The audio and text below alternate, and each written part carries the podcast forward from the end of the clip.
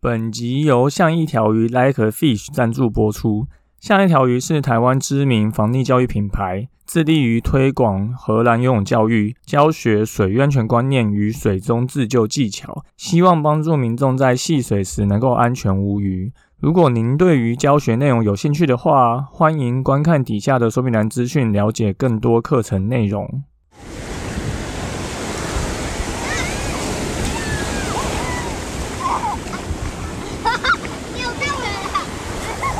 现在时间下午五点钟，海水浴场关闭，请尽速从水里上来，谢谢。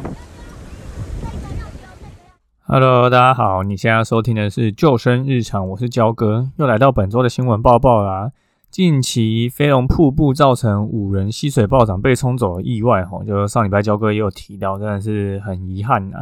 那大家应该上次也有听到，其实去的都是手手啦，所以我相信他们也都有看。气象预报，但无奈人算不如天算呢，还是遇到这种事情。那当然，每个人都会有一些自己的立场跟经验判断啊。所以现在事情已经发生了，我们就应该要了解如何做好风险管理，避免这种意外发生在自己身上。就像现在台风来的嘛，所以大家应该要做什么风险管理？我相信应该这件事情也非常清楚了。因为很多事情发生，其实真的不是单一原因造成的，它可能跟参与者的经验、能力、装备、年纪都会有关系啊。所以大家最好的判断方式就是，如果你今天去做一个水上活动、一个户外活动，你不知道这个风险在哪里，那很明显，对你就是这个风险的来源。所以这个大家都要去学习一些相关的知识，这样会对你的安全比较有保障。好，那本周新闻播报三件事情跟大家说，第一个。家长如何帮小朋友选择教练？上礼拜我我们也有提到一个四岁半小女孩在上游泳课的时候，从教学椅上意外跌下水的新闻。那原本也是希望借由这样子的意外去推广防溺自救的重要性哈。那后来分享之后发觉，蛮多家长的结论是，上游泳课的时候，家长应该要全程盯在旁边，或者是等小朋友大一点的时候再上去上游泳课。那焦哥自己在现场教学这么多年啊，其实你会发觉有些家长其实会站在岸边，就是插着手啊，然后干扰岸边的教练教课。比如说，啊可能会帮小朋友用毛巾擦掉脸上的水，或者是口头就进行教学的干涉动作啊，帮忙碎念小朋友，甚至是有些直接现场开骂的。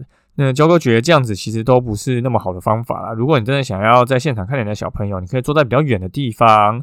而不是直接站在岸边，然后就是做指导的一个动作。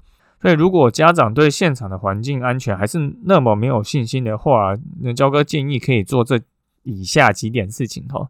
第一个，你可以安排个人帮你教学，而不是参加团体班，或者是自己揪朋友去找教练上课。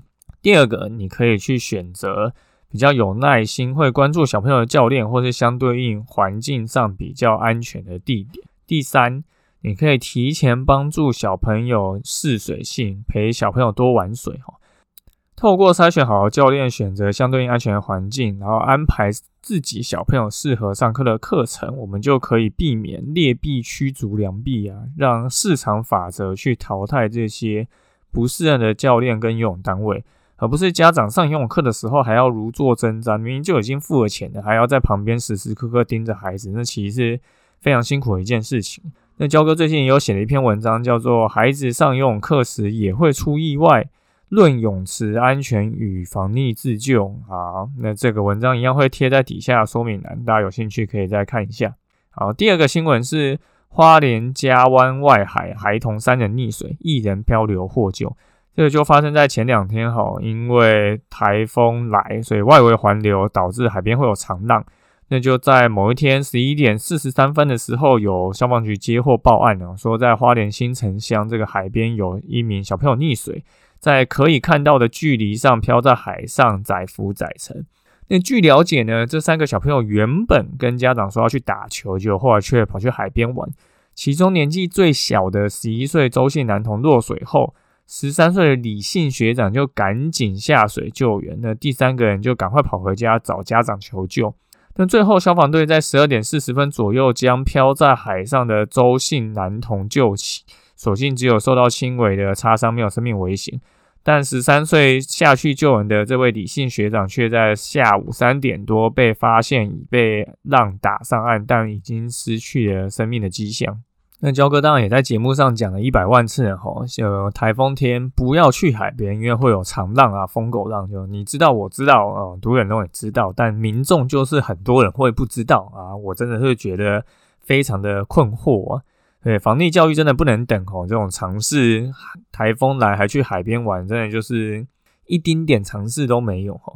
那根据这一篇呢，我们帮大家还是画出了一些重点跟大家说。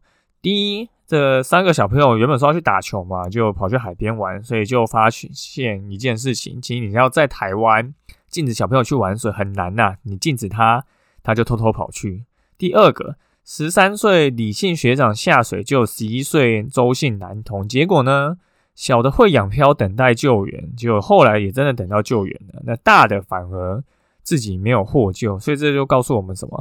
岸上救援先于下水救援哦。如果你没有受过专业训练，真的千万交哥跟你说，不要下水救援，风险实在太高了。第三，这个周姓男童仰漂了五十七分钟，哈，才获救，所以其实是蛮冷静的，哈。他知道在那边一定会有人来救他，所以在那边等待救援。而反而学长不知道是不会养漂还是不够冷静，但没有获救，那真的是非常令人惋惜的一件事情。那台风现在更靠近了，在你听到现在这一集 podcast 的时间，其实风浪又更大，而且很多地方就开始下雨了。所以大家近期就不要去溪边跟海边玩，就算是台风过了以后也一样啊。这个周末不要去，对，真的不要去，因为那个能量不会这么快散的。就最简单判断的方法就是不用需要这么急的去玩水。好，那最后一件事情跟大家说，就是我们的防溺深水自救游泳课啊。就是还有几个名额啊，因为焦哥上礼拜有去场看这个海泳池要办活动的地方哦，真的是还不错啊。就是它是一个废弃的九孔池，可以有这个没有风浪的情况下去做这样子的一个训练。但是呢，如果你对开放水域有担忧的话，我们其实也有办深水池的自救体验课。如果你想要在比较有挑战性的环境下来练习这些游泳操作技巧的话，欢迎来上课哈，因为你在踩到底的地方会，你在踩不到底的游泳池不一定会，你在踩不到底的游泳池会，你去踩不到底的海边，你还是不一定会。那目前有几个场次哈，有儿童场的六月十八、七月八号都只剩一个名额，七月九号也只剩两个名额。那我们因应的有一些家长问能不能亲子一起上，所以我们现在也开了亲子场，会在七月九号。那详细的报名资讯跟时间，焦哥都会放在底下说明栏。如果你有兴趣的话，可以再下去看呢。好，那本周的新闻报报就是这三件事情跟大家说。第一个就是家长可以学着去怎么样筛选教练，不是说你一定要离开现场，你在岸边可以离远一点地方看，但是透过筛选教练找出适合自己小朋友的一个教练，那这才是一个。让好的教练继续存活在游泳教学环境的一个方式。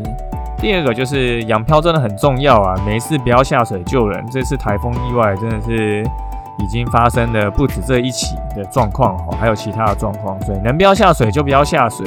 养漂带员是非常重要的一件事情。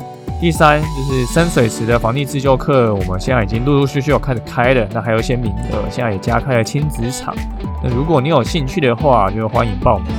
好，那本周的新闻报报就到这边，感谢你收听今天的救生日常，我是焦哥。如果你喜欢我们节目的话，欢迎到 Apple Podcast 留言并给我们五颗星，也欢迎推荐给身边的朋友。如果你有 IG 账号，也可以跟我们说你想要听什么样的主题，就下次再见喽，拜拜。